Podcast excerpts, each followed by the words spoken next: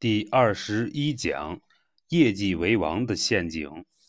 上一讲啊，讲了如何给基金分类，要点是基金分类的三维坐标。那么本讲呢，接着讲啊，如何挑选基金。讲基金分类的时候啊，我们说了，货币基金和债券基金好选，挑规模较大、流动性较好的就行了，收益率差异也不大。你挑选的时候。找过去业绩好一点的就行了。比较而言，股票基金和混合型基金比较难选啊，风险也比较大。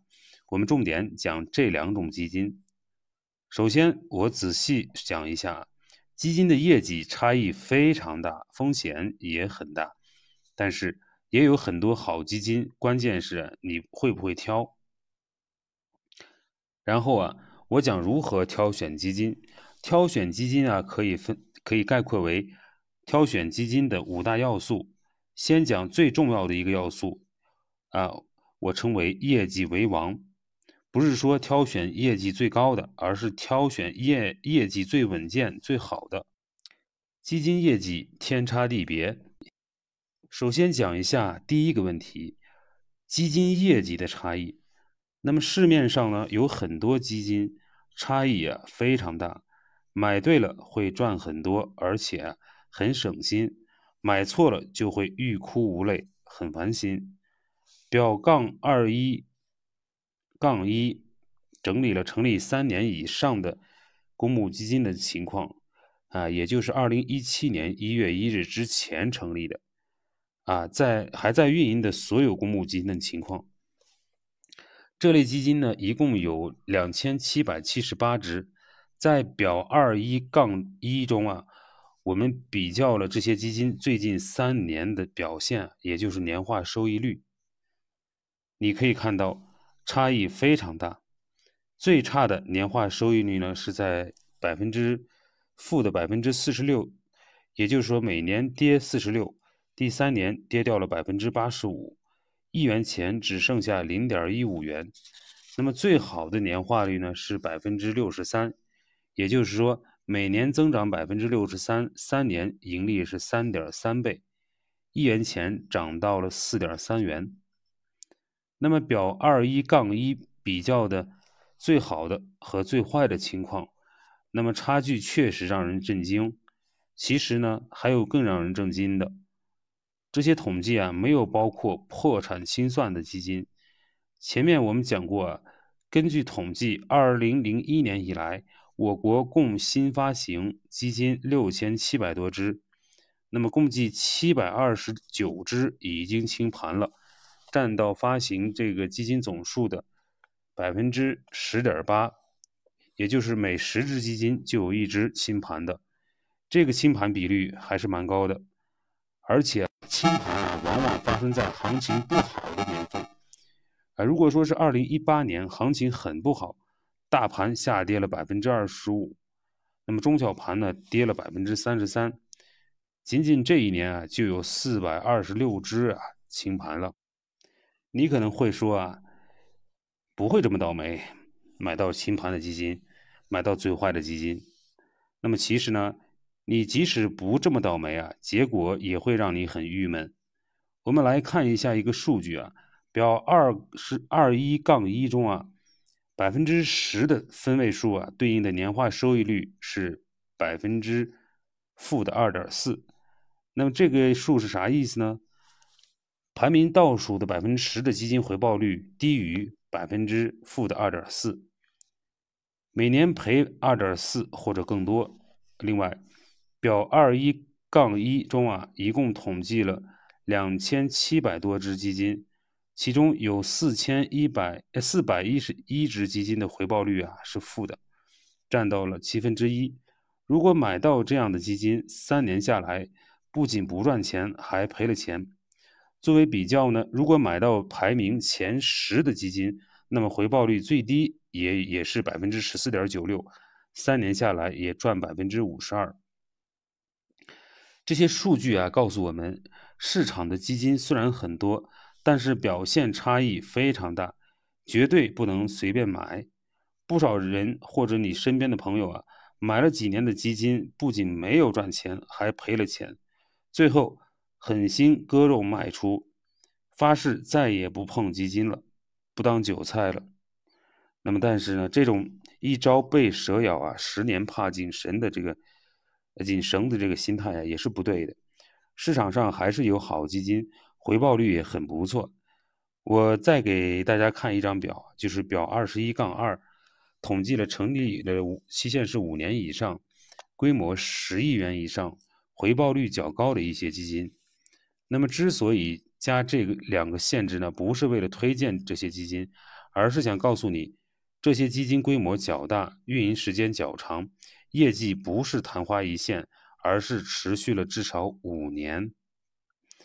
那么你看一下这张表，会看到很多基金的业绩都不错，高的年化收益率啊达到了百分之三十七，最低的也有百分之十八。我们知道啊，每年回报率百分之三十七的话，不到三年你的资金就翻番了；每年百分之十八。四年半，你的资金也就翻番了。其中还有一些，呃，一只 ETF 基金，是一只跟踪消费行业的被动指数基金，并没有基金经理主动管理，年化回报呢达到了百分之十九，四年就翻倍了。所以说啊，我们的市场上不是没有好基金，而是你会不会挑的问题。当然。我这里再强调一下，这门课的所有图表啊，都只是为了说明投资的要点，数据信息仅供参考，完全没有推荐的意思。作为一个原则，我不推荐任何一只股票或者基金。那么基金差异很大，关键啊看挑选。那么怎么挑选基金呢？挑选基金的五大要素啊，分别是基金业绩。基金经理、基金公司、基金规模和机构持仓。那么，先来看一下第一个因素，就是呃，正确理解业绩为王。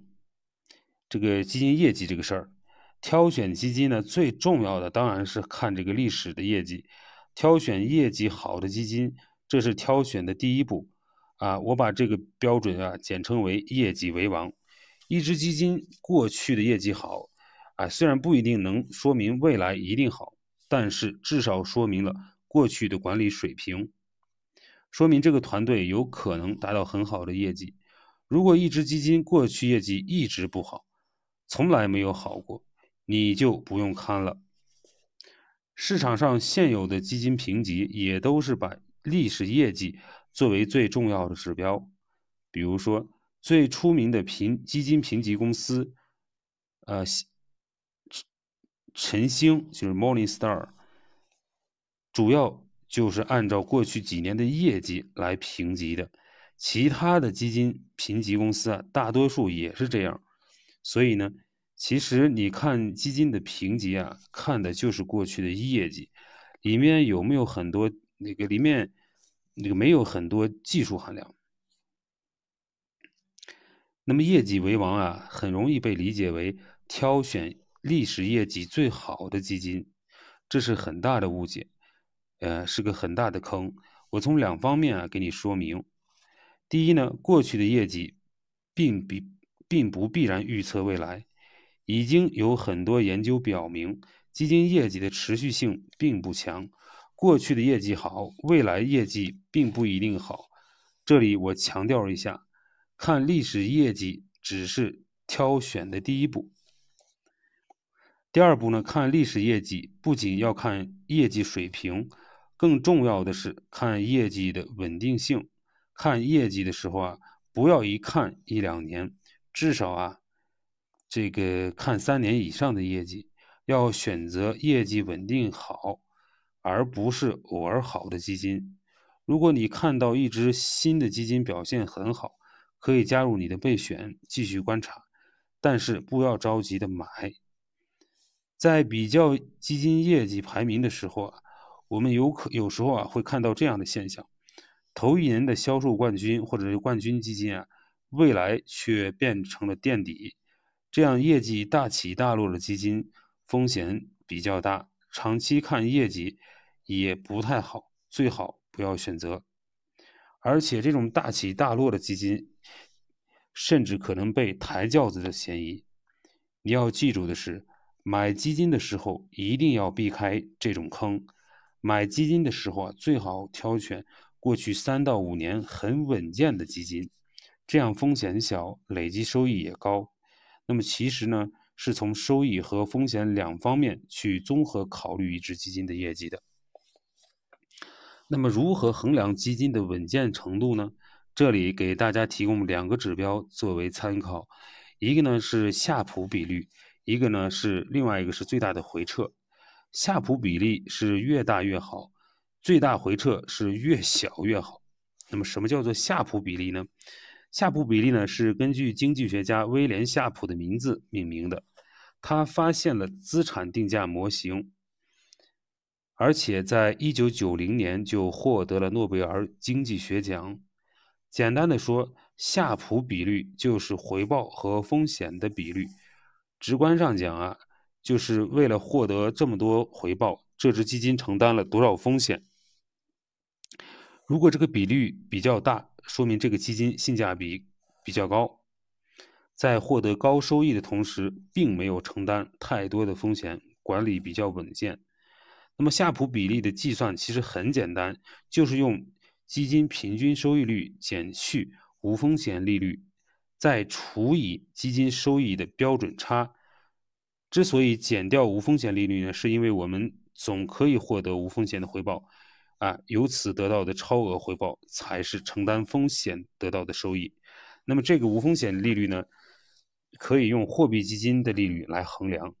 至于标准差，测量的是基金的风险，标准差越大，说明这个基金的这个收益波动越大，也就是风险越大。当然了，这个数据并不需要你自己去算，在基金介绍中很容易查到。具体比较的时候啊，还要注意基金的种类，因为不同种类的基金啊，投资者愿意承担的风险程度是不一样的。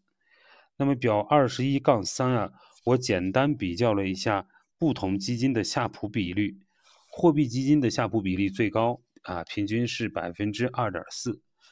啊，这是因为货币基金的波动很小，而股票型基金平均的这个夏普比例是一点一，因为股票的波动很大，债券基金则只有百分之零点五。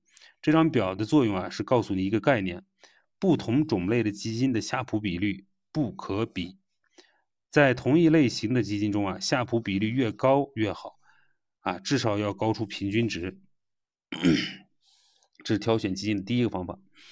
那么第二个方法呢，就是最大回撤。最大回撤反映的是买入基金后可能面临的最大的亏损程度，或者基金业绩增长以后可能面临的最大回吐。这个指标是越小越好，越小啊，说明基金净值的回调幅度越小。以往的数据表明，最大回撤与收益率有很大关系，最大回撤率越高，基金收益率越低。尤其是在熊市当中啊，这个指标反映了基本基金控制损失、对抗对抗熊市的能力。这个数据的获取也很简单，你挑选基金的时候，看一下基金的历史净值的最大回调就好。一个简单的规则啊，就是一只基金的最大回撤不要大于百分之二十，最好不要大于百分之十五。那么这样的基金呢，纪律性比较强，风险控制能力也比较强。呃，本讲重点，本讲重点。那么第一呢，市场上基金很多，业绩差异啊也很大，有好有坏，要仔细挑选。第二，挑选基金最重要的指标是业绩为王。业绩为王，不能只看业绩水平，更重要的是看业绩的稳定性。第三，看业绩的稳定性有两个指标：一看夏普指标、夏普比率；二看最大回撤。那么同类基金中，同同类基金中，夏普比率越高越好，那么最大回撤当然是越小越好。思考：建议使用本讲的两个指标：夏普比率和最大回撤。去网上找一些基金，体会一下基金业绩的大起大落，并从中挑一些比较稳定的，体会一下稳定基金的一些特征。